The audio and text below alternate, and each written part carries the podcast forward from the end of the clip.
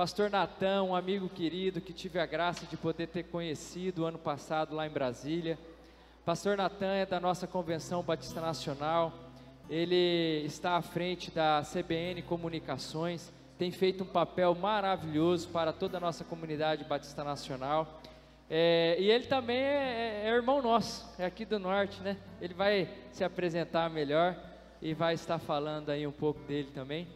E que possamos recebê-lo com muito carinho, com muito amor. Pastor Natan, fique à vontade para entregar a palavra que o Senhor tem direcionado ao seu coração para nós. Vamos orar por ele? Estenda suas mãos aqui à frente, por ele, pela palavra. Amém. Senhor, nós oramos mais uma vez a Ti pedindo que o Senhor revele a tua vontade para nós, através da Sua palavra pregada na boca do seu profeta. Abençoa o teu filho e que ele seja a boca do Senhor para nós nesta noite, na autoridade que há no nome de Jesus.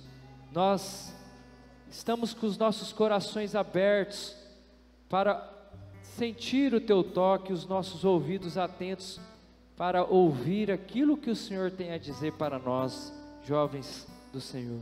Oramos assim no nome poderoso de Jesus. Amém. Amém. Pastor Natan, fica à vontade, tem uma aguinha aqui do lado, tá bom?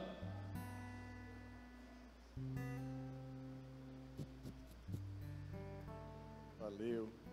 Lembrei do pastor Leônidas. O pastor Leônidas é um pastor lá de Brasília. Fui num evento lá, eles estavam colocando álcool no microfone. O microfone começou a falhar, ele falou, acho que esse microfone está ficando bêbado.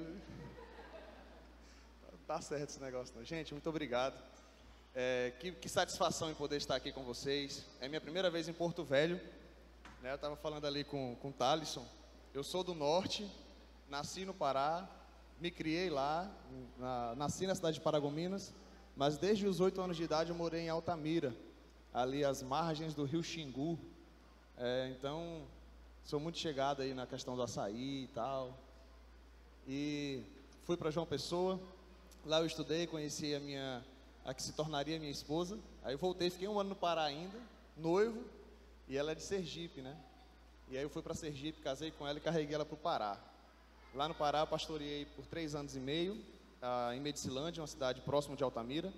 E depois fui para Macapá, ficamos ali três anos e meio também, às margens do rio Amazonas. De lá fui para Brasília. E de Brasília estou tendo a oportunidade de voltar no norte e conhecer as outras capitais que eu não conhecia. Né? Então estou conhecendo Porto Velho. Thales já me levou, estou sendo muito bem tratado.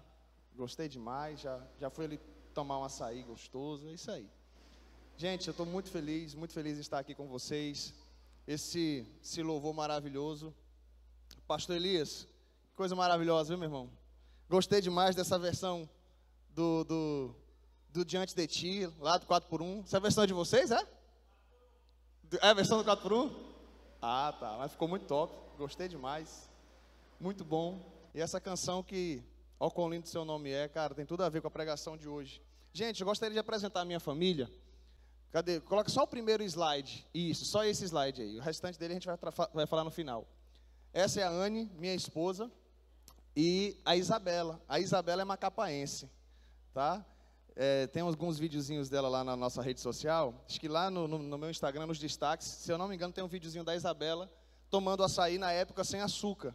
Né? Minha esposa demorou um pouquinho da, açu, da, da açúcar para ela. Então, nessa época, ela era apaixonada pelo açaí sem açúcar. Aí, quando ela foi crescendo um pouquinho mais, ela experimentou o açaí com açúcar. E aí, quando a gente tentou dar o açaí para ela sem açúcar de novo, ela já disse que aquele açaí estava estragado, estava estranho aquele negócio. Né? Então ela já foi, a, a, cultura dela já foi também maculada, a cultura nortista do açaí sem açúcar.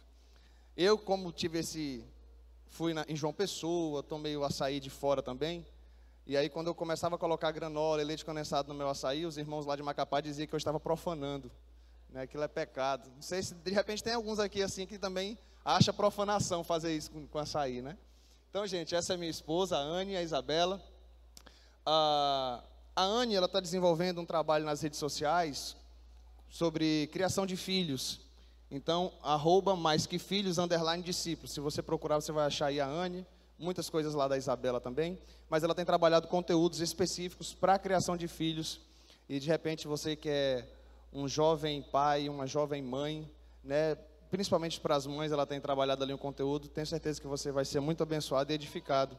E eu tenho trabalhado nas minhas redes sociais, eu falo de tudo lá, mas tem o sinal de GPS encontrado que eu abri, acho que tem pouco, tem, deve ter 15 dias ou menos que isso, que eu já estava trabalhando essa série. Amanhã eu vou falar um pouquinho sobre isso aqui durante o dia, sobre a utilização das redes sociais para transmitir o evangelho. Então, no meu, Natan Bezerra, a gente vai, eu falo de tudo lá, inclusive do sinal de GPS, mas o sinal de GPS encontrado, eu tentei reservar esse nome, aproveitar que ninguém tinha ainda esse, esse, esse usuário, falei, deixa eu reservar ele. Então temos lá também. Se você acessar, você vai encontrar ali mensagens evangelísticas, tá bom? Como o Thaleson falou, eu tenho trabalhado na coordenação da convenção, uh, da comunicação, né? Coordenação da comunicação. E eu tenho trabalhado lá, você pode ver nas nossas redes sociais, o, o YouTube da CBN, o Instagram da CBN. É, a gente tem feito um trabalho lá de comunicação bem legal, tem envolvido muitas pessoas, temos um informativo mensal. Se você acompanhar as nossas páginas lá, você vai estar sendo abençoado. Né? Inclusive, essa campanha de oração, nós temos os áudios sendo disponibilizados nas redes sociais. Então, se você ainda não segue as redes sociais da convenção, acompanhe lá também.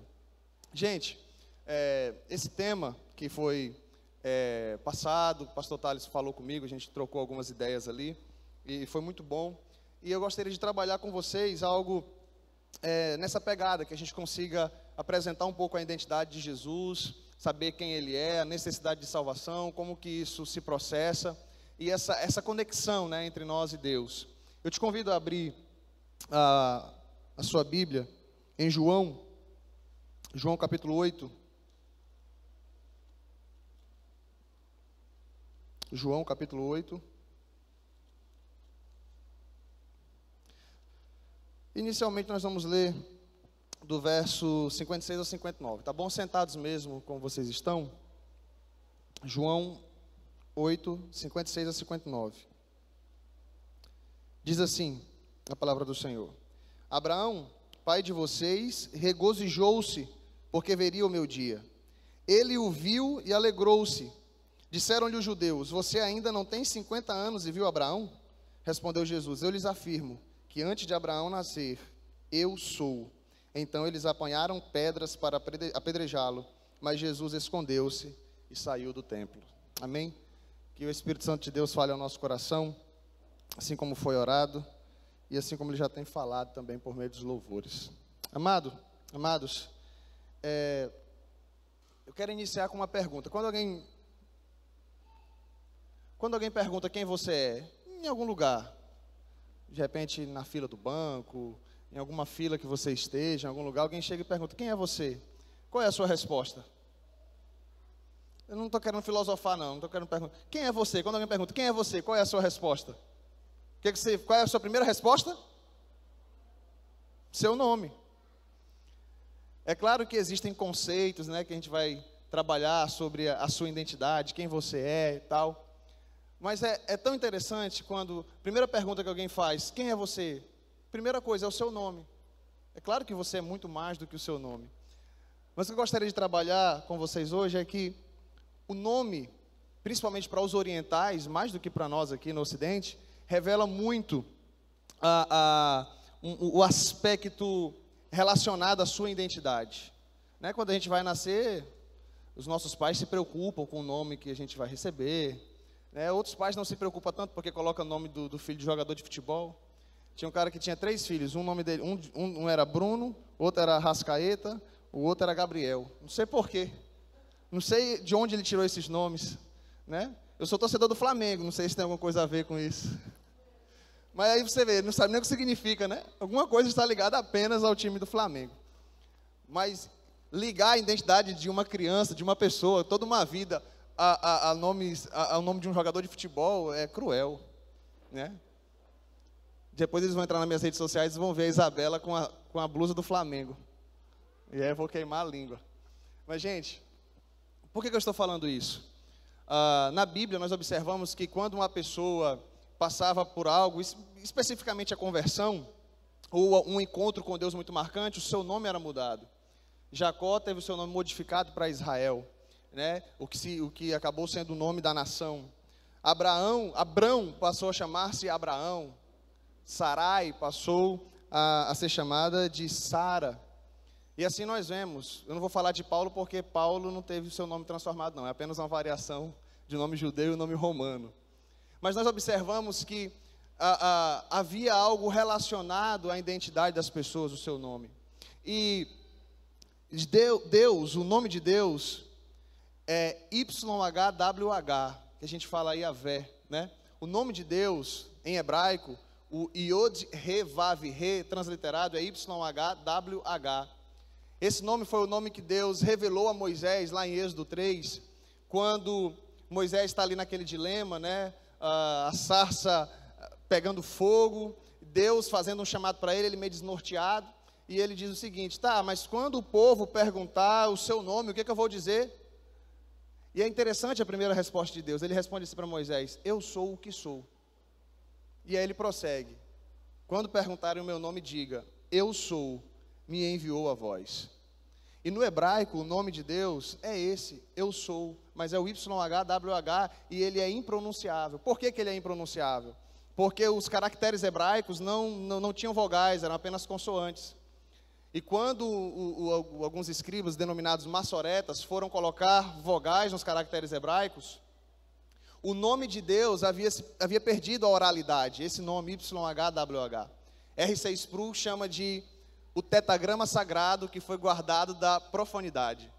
Por quê? As pessoas com medo de quebrarem o mandamento, não chamarás o nome do teu Deus em vão, começaram a utilizar termos correlatos, Elohim. Elohim, a tradução literal, é deuses. Né? Então, as, as, nações vizinhas é, utilizavam o termo genérico para deuses, né? os nossos deuses, Elohim. Então, Israel começou a falar o nosso Elohim. Não vamos falar o nome dele para não quebrar o mandamento. Vai que está chamando em vão. Ou Adonai, que significa meu Senhor.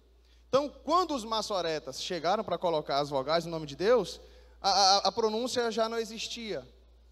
E aí pegaram as vogais é, é, hebraicas que foram colocadas para Adonai e colocaram e se, se aproxima daquilo que nós chamamos hoje de Iavé, o nome de Deus. Por que, que eu estou fazendo essa introdução? Quando a gente entra aqui em João, Jesus vai utilizar essa prerrogativa do nome de Deus, o eu sou, que no grego é ego eimi, Jesus, o objetivo de João aqui no Evangelho é um objetivo evangelístico. Ele quer apresentar quem Jesus é, a, a, apresentar a divindade de Jesus. Desde o começo, a abertura que o pastor Talisson trouxe aqui é extraordinária.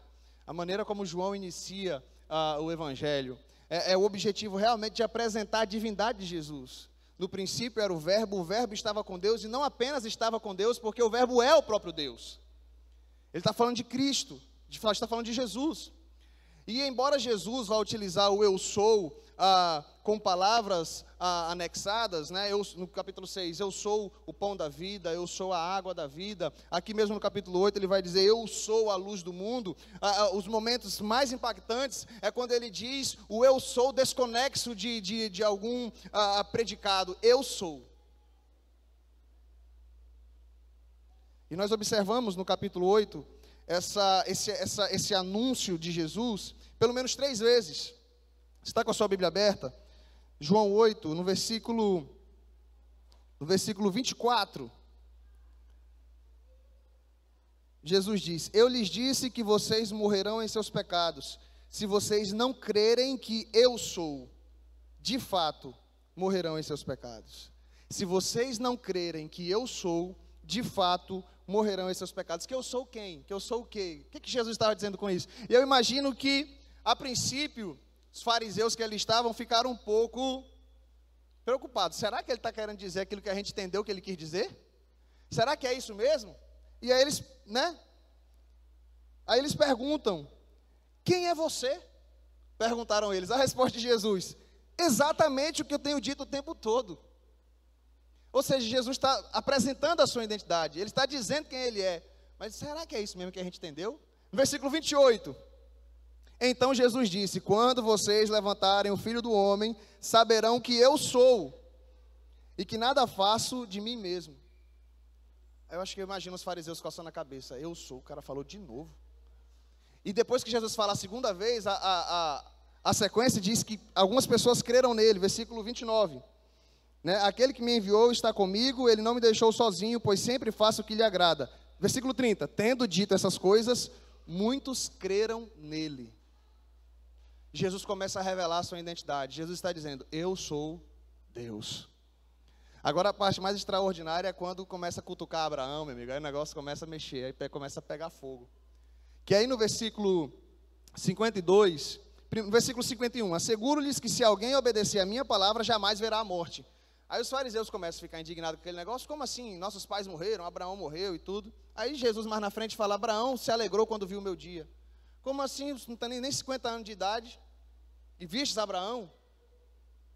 Aí quando, aí quando Jesus fala, antes que Abraão existisse, eu sou. Aí a galera pega em pedra. Aí fala, não, é, é o que ele falou que a gente estava escutando desde o começo.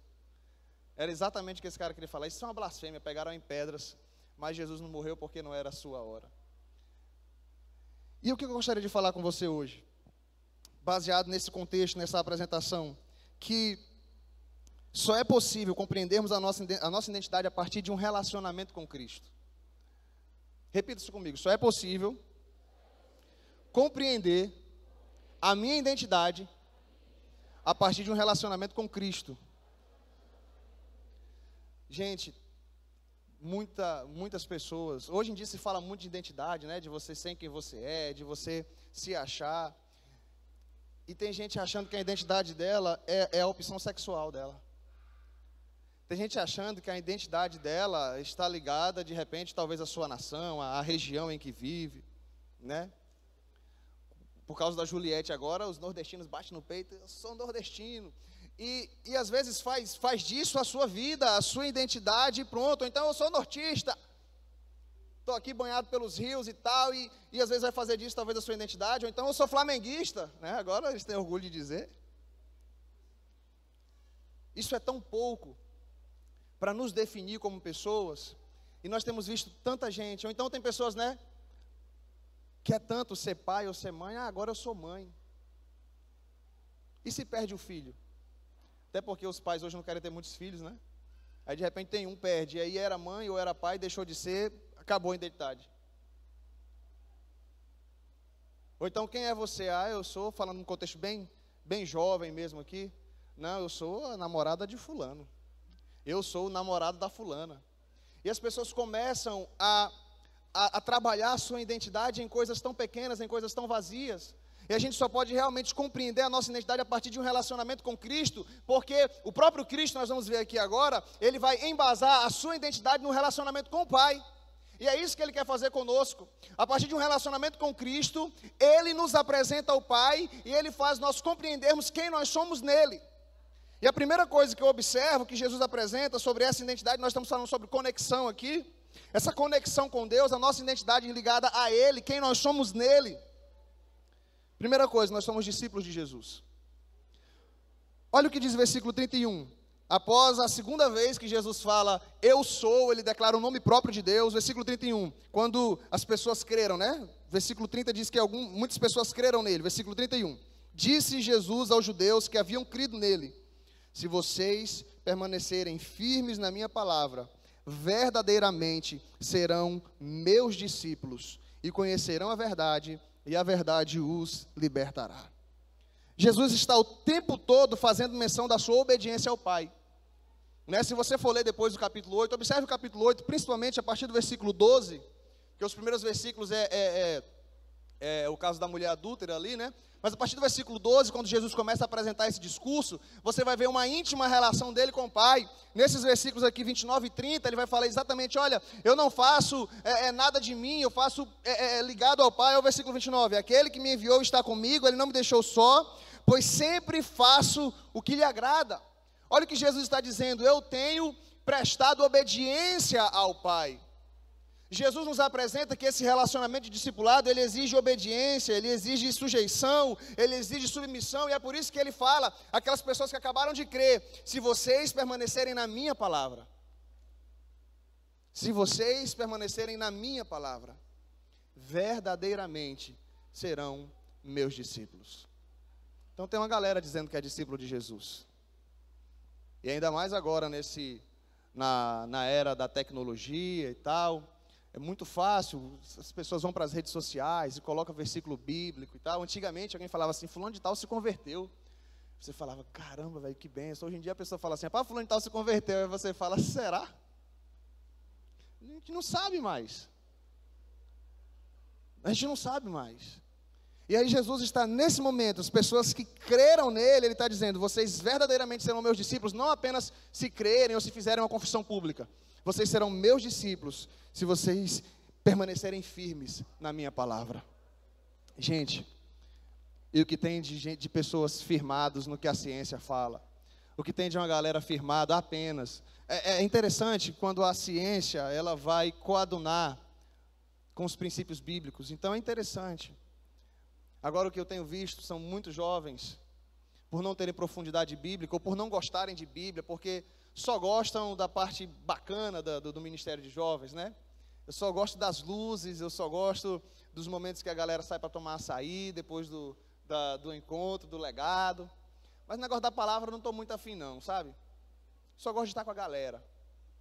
Aí chega na faculdade, chega na faculdade e os caras, por não permanecerem na palavra, vão permanecer no que o doutor fulano de tal está falando, no que o mestre fulano de tal está falando. E aí o cara começa a mergulhar de cabeça, ele começa a dizer, é, realmente, aí ele vai ouvir o que, o que os doutores estão falando sobre a Bíblia. Eu ouvi um professor meu de história falando sobre Paulo e Pedro. Não, é porque é o seguinte, Paulo e Pedro tinham uma rixa ali muito forte, porque Paulo queria ser o líder da igreja. Pedro não gostava muito daquilo, então eles tinham uma arranha-arranha, aí um falava uma coisa, outro falava outra. O que, que o cara está dizendo? Que a Bíblia está se contradizendo. Está dizendo que os caras que foram inspirados por Deus estavam escrevendo de maneira egoísta o que eles estavam escrevendo. O cara está dizendo que a Bíblia é um monte de gente torta que realmente são, mas foram inspirados por Deus, né? Eles não são perfeitos, claro. Mas o que ele está dizendo é que são caras que têm os seus egos inflamados e estão aqui escrevendo um bocado de coisa. Aí o crente está lá, é rapaz, pior que é mesmo, ó. Pior que eu estava lendo aqui, parece que Paulo fala uma coisa, Pedro já fala outra, Paulo chega lá e dá um relo em Pedro, acho que eles dois já estavam se estranhando ali, não se cheirava muito. Aí o cara começa a ler a Bíblia à luz do que os, os caras da ciência estão falando e não permanece na palavra. Quer saber de uma coisa? Esse cara tem razão no que ele está falando. Aí eles vão ler e tem permanecido. Então, mas ele fala, não, mas a questão é o seguinte, eu já vi muita gente falar isso, né? Não, cara, você crê na Bíblia? Aí ele fala assim, eu creio assim, algumas partes. Aí eu pergunto, qual é o crivo que você usa? Qual é o filtro que você faz para crer em algumas partes? É aquilo que eu gosto, eu creio, aquilo que eu não gosto, eu não acredito. É fácil assim, né? Eu gosto do Salmo 23, 1. Senhor, meu pastor, nada me faltará. Mentira, porque ele não é o seu pastor, porque você fica selecionando as coisas que você quer acreditar. E ovelha rebelde não é assim, a situação não é assim. Para ser ovelha de Deus, tem que estar ali debaixo do cajadinho. Discípulo de Jesus, se permanecerem na minha palavra. É exatamente isso que Jesus está nos apresentando. A partir de um relacionamento com Cristo, nós observamos, nós observamos a, a sua intimidade com Deus, a sua submissão a Deus. Irmãos, é tão lindo Gente, é lindo demais o que Paulo escreve aos Filipenses. Aos Filipenses no capítulo 1, e ali é uma canção do versículo 15 ao versículo. A, a, capítulo 2, perdão. Capítulo 2, do versículo 6 ao versículo 11, é uma canção ali da igreja primitiva. E antes de entrar nessa canção, Paulo diz assim: que, que haja em vós o mesmo sentimento que houve em Cristo Jesus. Aí ele começa a proferir o que é um, um provável hino ali da igreja primitiva que subsistindo em forma de Deus, não teve por usurpação o ser igual a Deus, antes a si mesmo se humilhou, assumindo a forma de servo. Sabe o que eu entendo desse texto aqui? Jesus, sendo Deus com o Pai, sendo um com Deus, sendo a mesma essência de Deus, na economia da Trindade, ele aceita o trabalho mais difícil.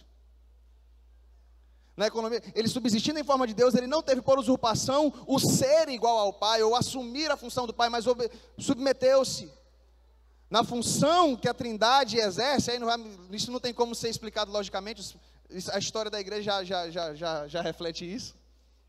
Deus é um, mas existe uma economia na Trindade, existe uma, uma, uma forma de ação entre eles. E Jesus, subsistindo na forma de Deus, ele aceita o trabalho mais difícil.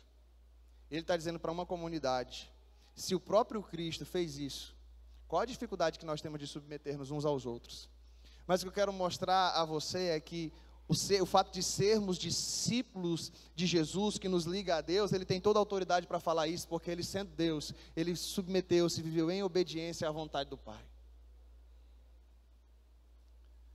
Falando sobre ser discípulo de Jesus, falando sobre permanecer na palavra, eu gostaria de contar uma experiência que eu tive na, na, lá em Macapá, na faculdade. Eu cheguei a cursar um ano e meio de história. O curso está trancado, não sei se eu vou dar conta de concluir. Mas foram experiências muito boas, assim, que eu pude vivenciar no curso de licenciatura em História. Galera de humanas é pesada.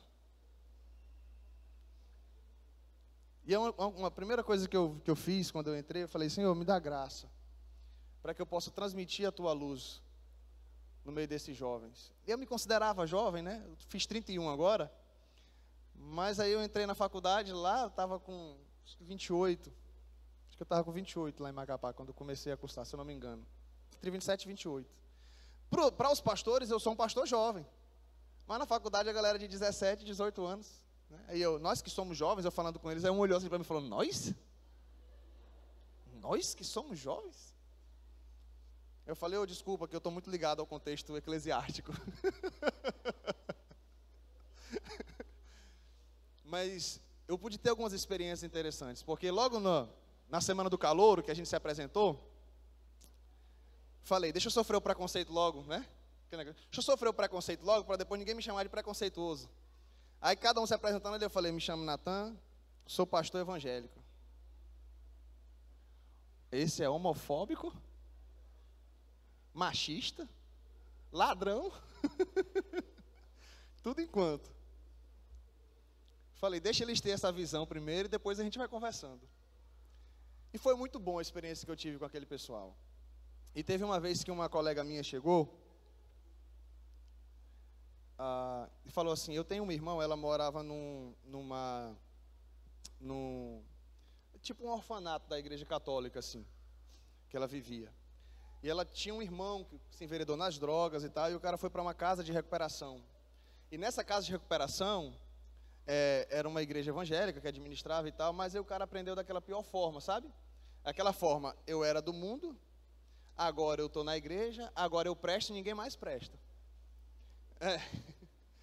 Aí ela chegou para mim assim e falou: Eu acho tão bacana o jeito que você, que você se relaciona com a gente, porque tu é pastor, tu é da igreja, tu tem é, todo esse padrão, mas cara, tu está aqui com a gente, você conversa com a gente, se relaciona com a gente.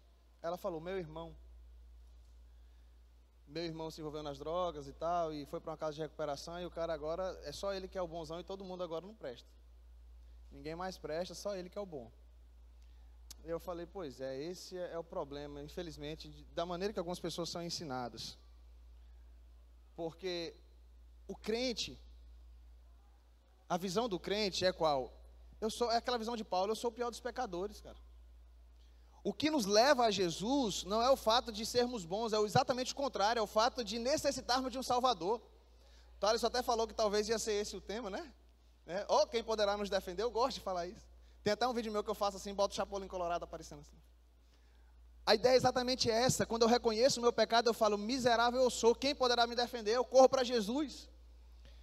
E aí agora, quando eu vou pregar o evangelho, eu falo, cara, você precisa de Jesus. Por quê? Porque eu sou miserável tanto quanto. A diferença é que eu tenho Cristo e você não. A diferença é que é, eu tenho tentado viver em santidade porque o Cristo que habita em mim abre os meus olhos. Porque se não fosse isso, os meus olhos estariam fechados. Não é que eu sou melhor do que ninguém. É Cristo, é apenas Cristo. A diferença é que nós alcançamos, nós o temos, os nossos olhos foram abertos e outras pessoas, os seus olhos ainda estão fechados. O mérito não é nosso, o mérito é de Deus. E eu estava falando para minha colega, eu falei, é, infelizmente algumas pessoas acabam fechando a porta que deveria se abrir. E aí eu tive uma oportunidade uma vez, a minha professora é, disse que ia ter um show de talentos lá. E aí a gente poderia cada um apresentar seu talento. Aí teve um que criou poesia, outro que isso valendo nota, né? Então valendo nota, amigo. Falei, vou cantar uma, uma música. Pode cantar? Pode. Professor, pode. Reuniu a galera lá do curso de História, outros de Humanas. Qual foi a canção que eu escolhi?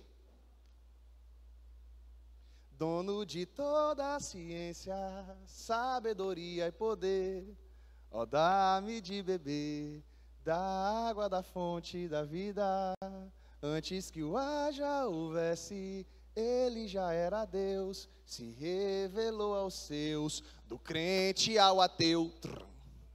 Ninguém explica Deus. Só esse finalzinho? Do crente ao ateu. Ninguém explica Deus. Depois eu cantei, uma colega minha chegou para mim e falou: Cara,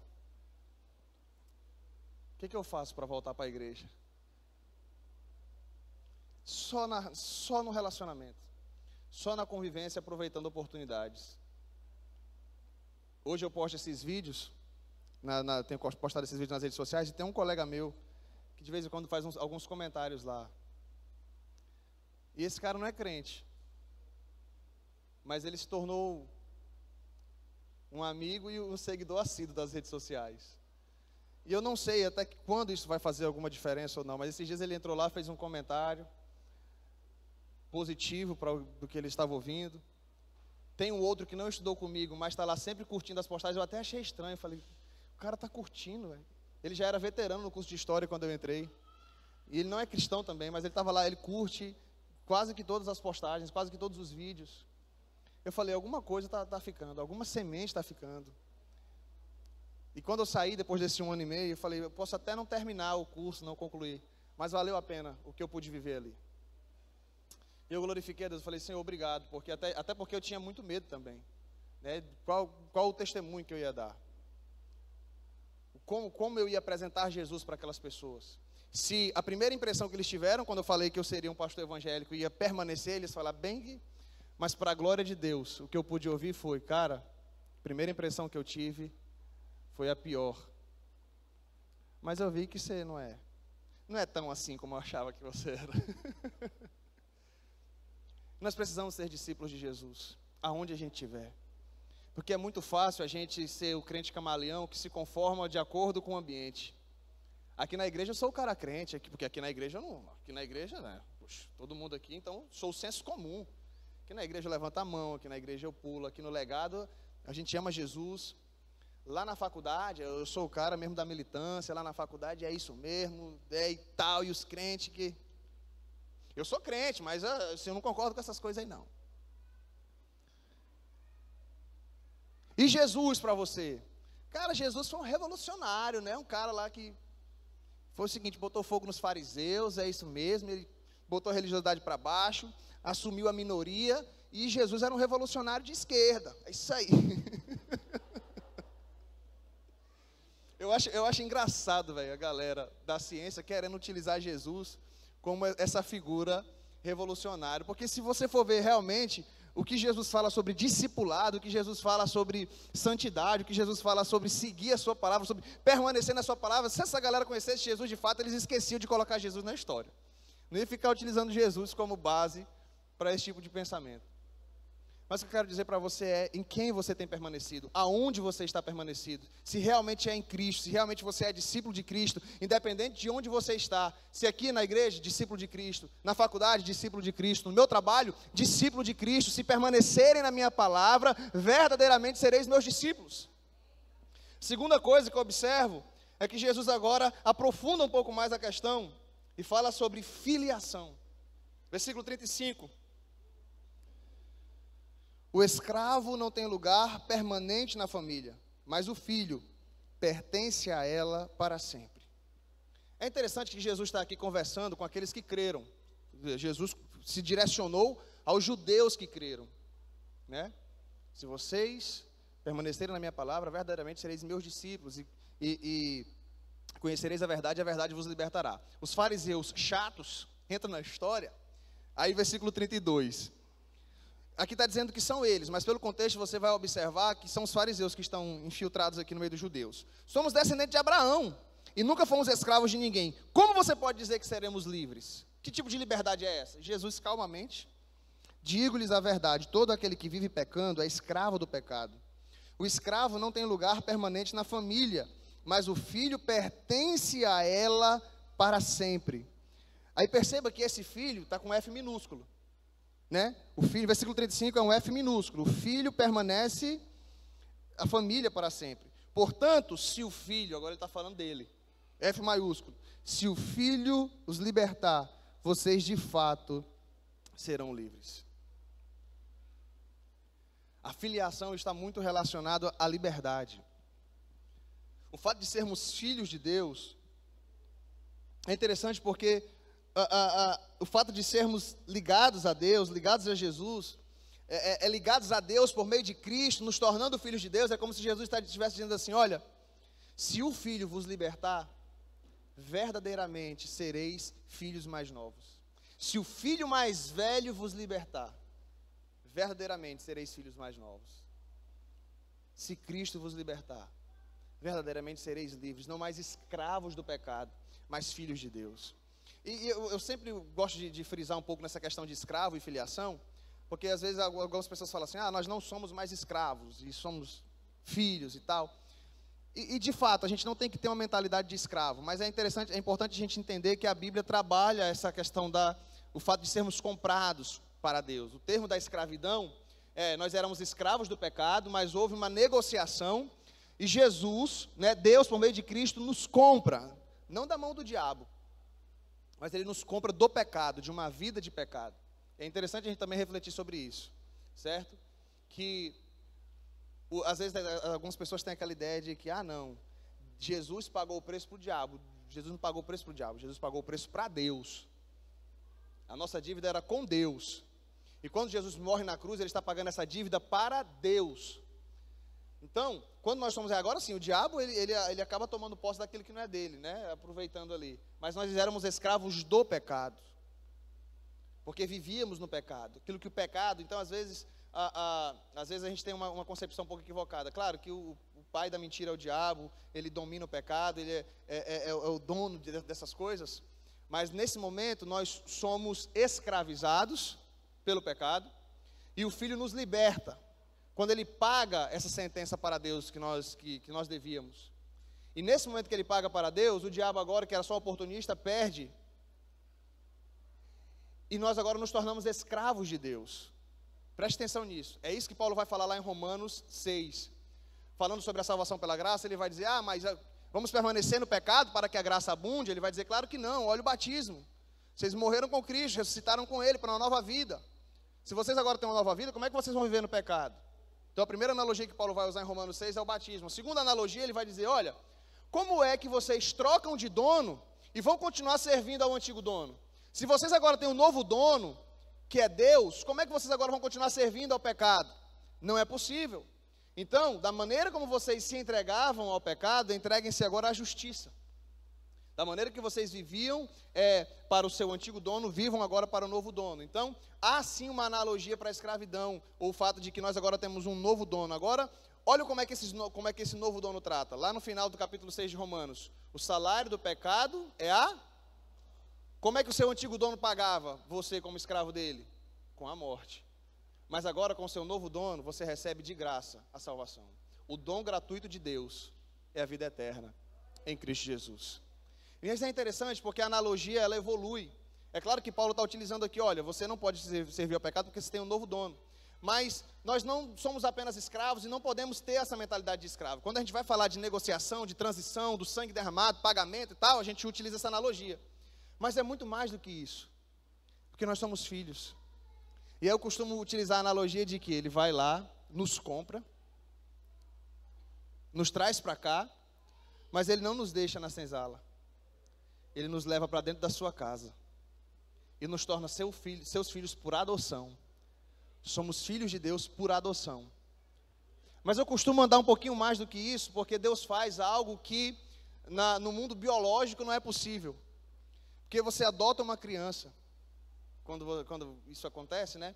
E há um laço emocional, é, ela se torna seu filho, ela se torna sua filha, é, o amor acaba sendo o mesmo, os direitos legais são os mesmos, mas existe uma coisa que, que, que no nosso mundo natural não é possível fazer, é o quê? É, é, é, é fazer com que a, o sangue daquela criança seja parte do seu sangue. É fazer com que, com que os órgãos, com que algo seja compatível biologicamente, isso não é possível. O que é que Deus faz?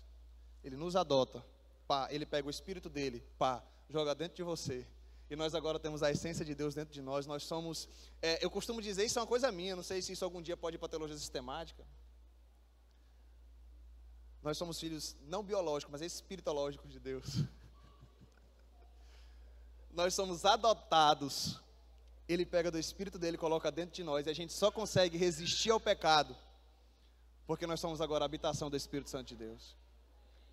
Aí, antigamente, você era escravo do pecado, você não conseguia dizer não. O pecado batia o pé, você obedecia. Ele falava, faz agora, você fazia.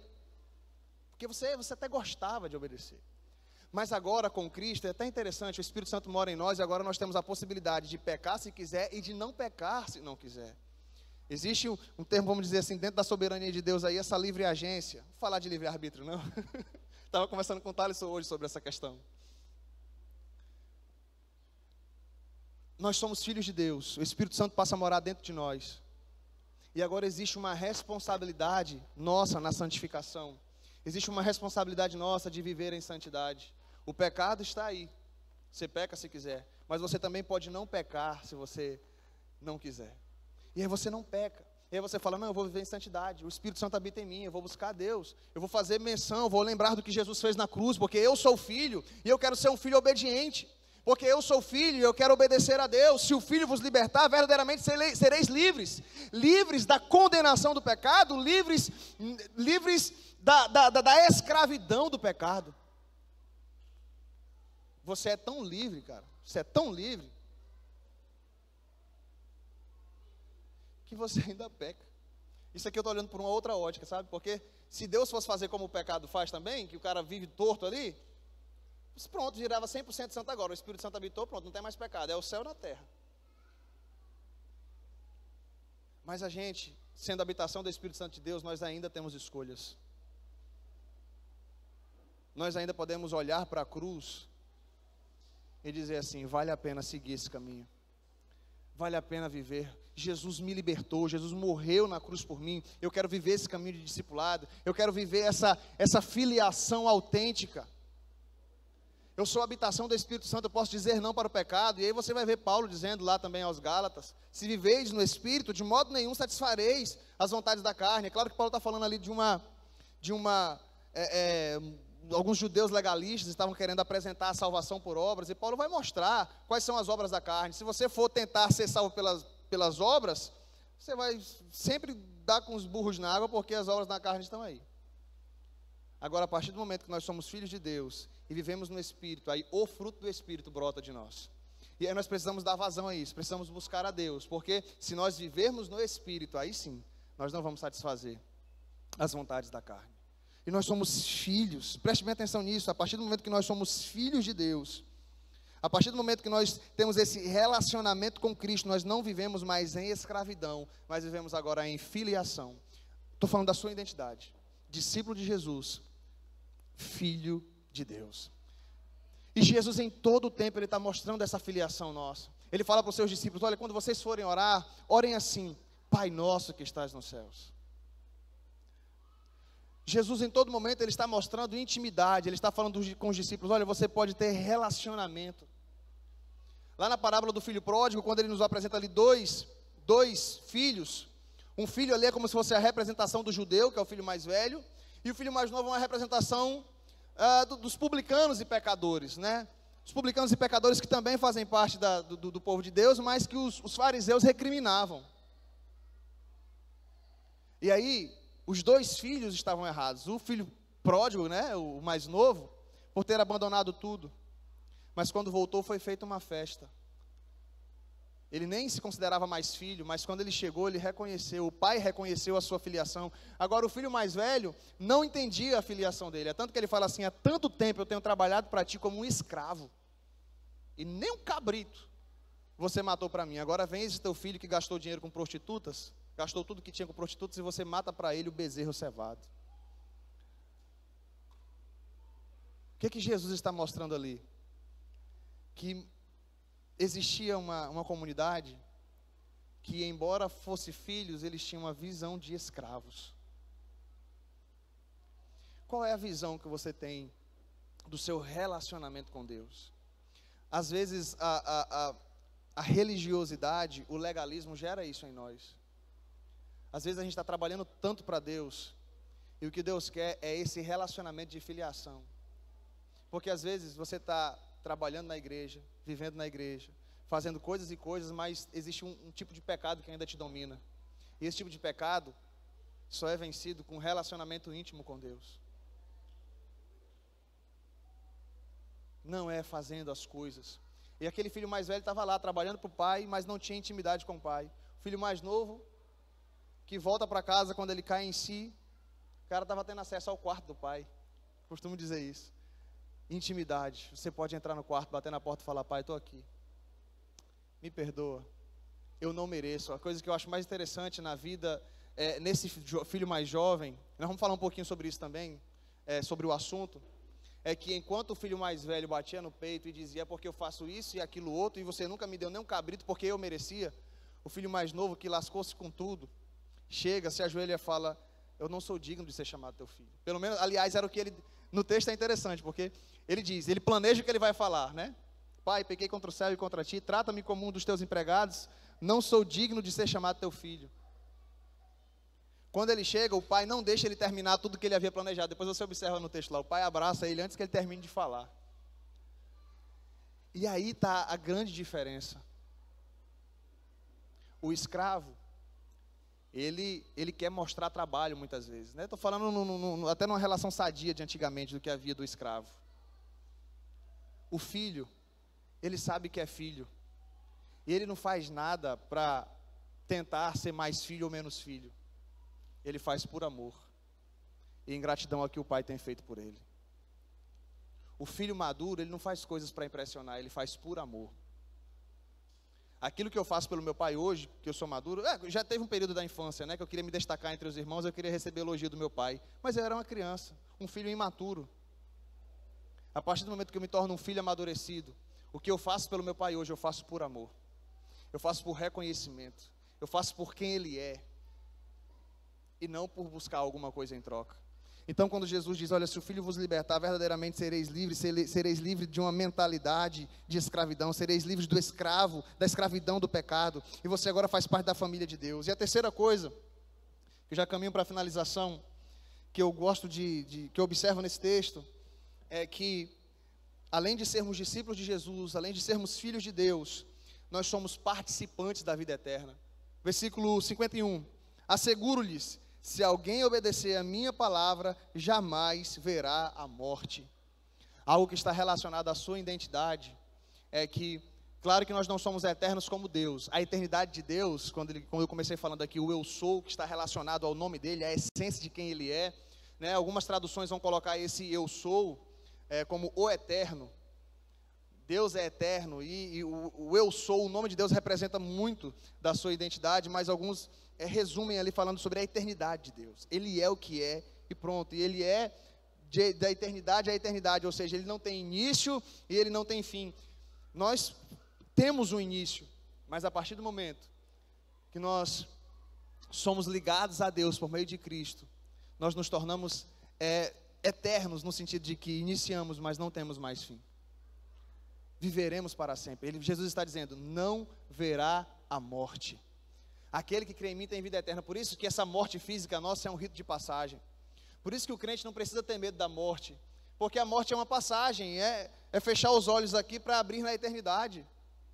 Por isso que não faz sentido os, quem é crente em Deus, quem é salvo em Cristo Jesus, ter medo da morte. Não faz sentido. Aí você, jovem, fala: Não, tenho muito medo desse negócio, quero me formar primeiro. Senão eu não vou chegar nem no céu e mostrar meu diploma para Deus e falar: O que, Senhor, eu me formei. Aí que falam assim: Não, eu quero ver meus filhos crescerem. Você percebe que às vezes a gente troca as alegrias da eternidade, é um conceito muito raso às vezes que a gente tem da eternidade, porque a gente quer comparar isso com, com questões da vida.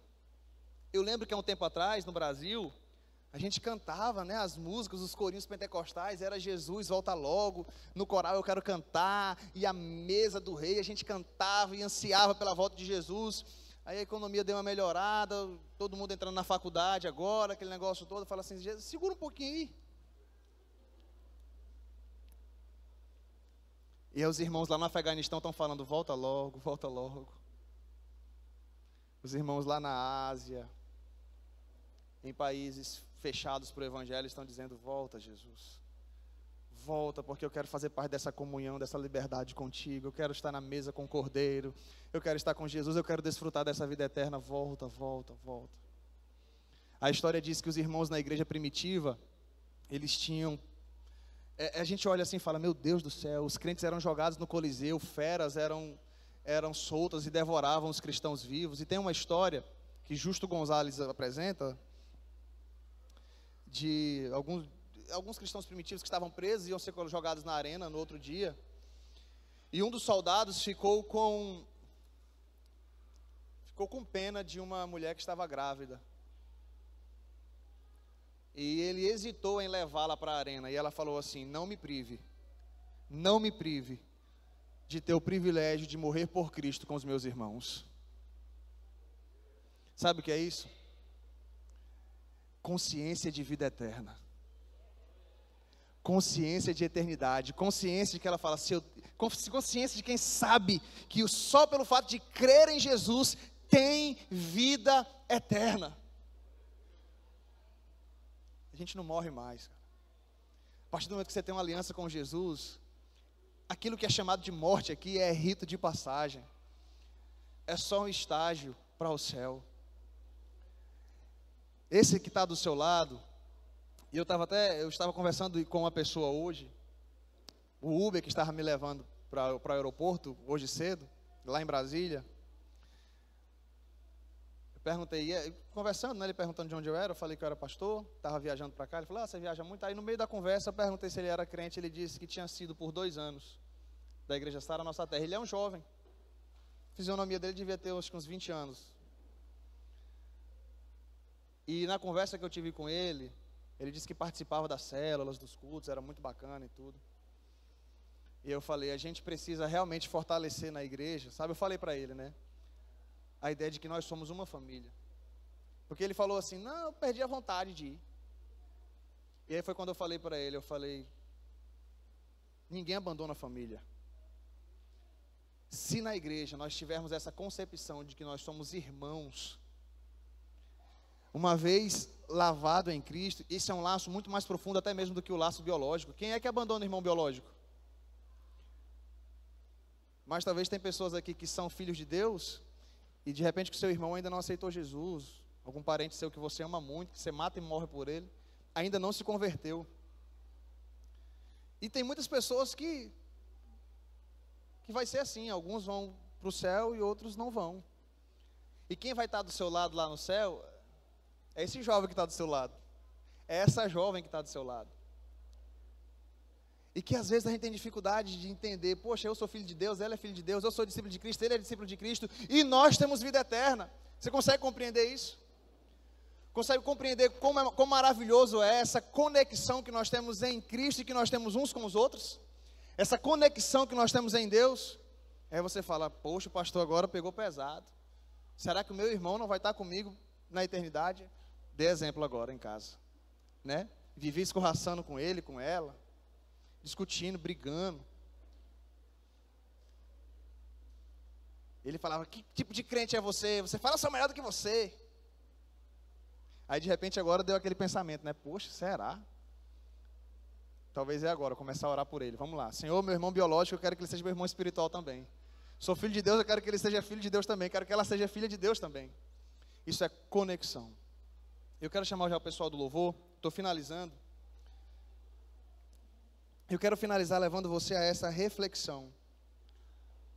Você está ligado a Cristo? O nosso relacionamento com Cristo faz entender quem nós somos em Cristo. Qual é a sua identidade? Quem você é? Eu quero te levar a essa reflexão a partir da identidade de Deus, a partir da relação com o seu nome, quem Ele é, Ele é o que é, eternamente gerado, ele é eterno. A partir do relacionamento de Cristo com Deus, que nos dá o exemplo do nosso relacionamento com Ele, como deve ser. Quem você é? Quem você é? Quero te convidar a ficar em pé. E essa canção é a canção que apresenta o nome de Deus. Olha quão lindo o seu nome é, maravilhoso ele é, ele é mais forte que a morte. Você é discípulo, você é filho, você é eterno. Você é discípulo, você é filho e é imortal. O nome dele representa isso. A morte venceste. Ó, oh, quão lindo o seu nome é. Preste atenção no nome de Deus. Essa canção fala do Yeshua. Mas além do Yeshua, é o eu sou também. É o YHWH. É o, é o tetagrama sagrado que foi guardado da profanidade. É esse Deus que nós servimos. É esse Deus que nós exaltamos.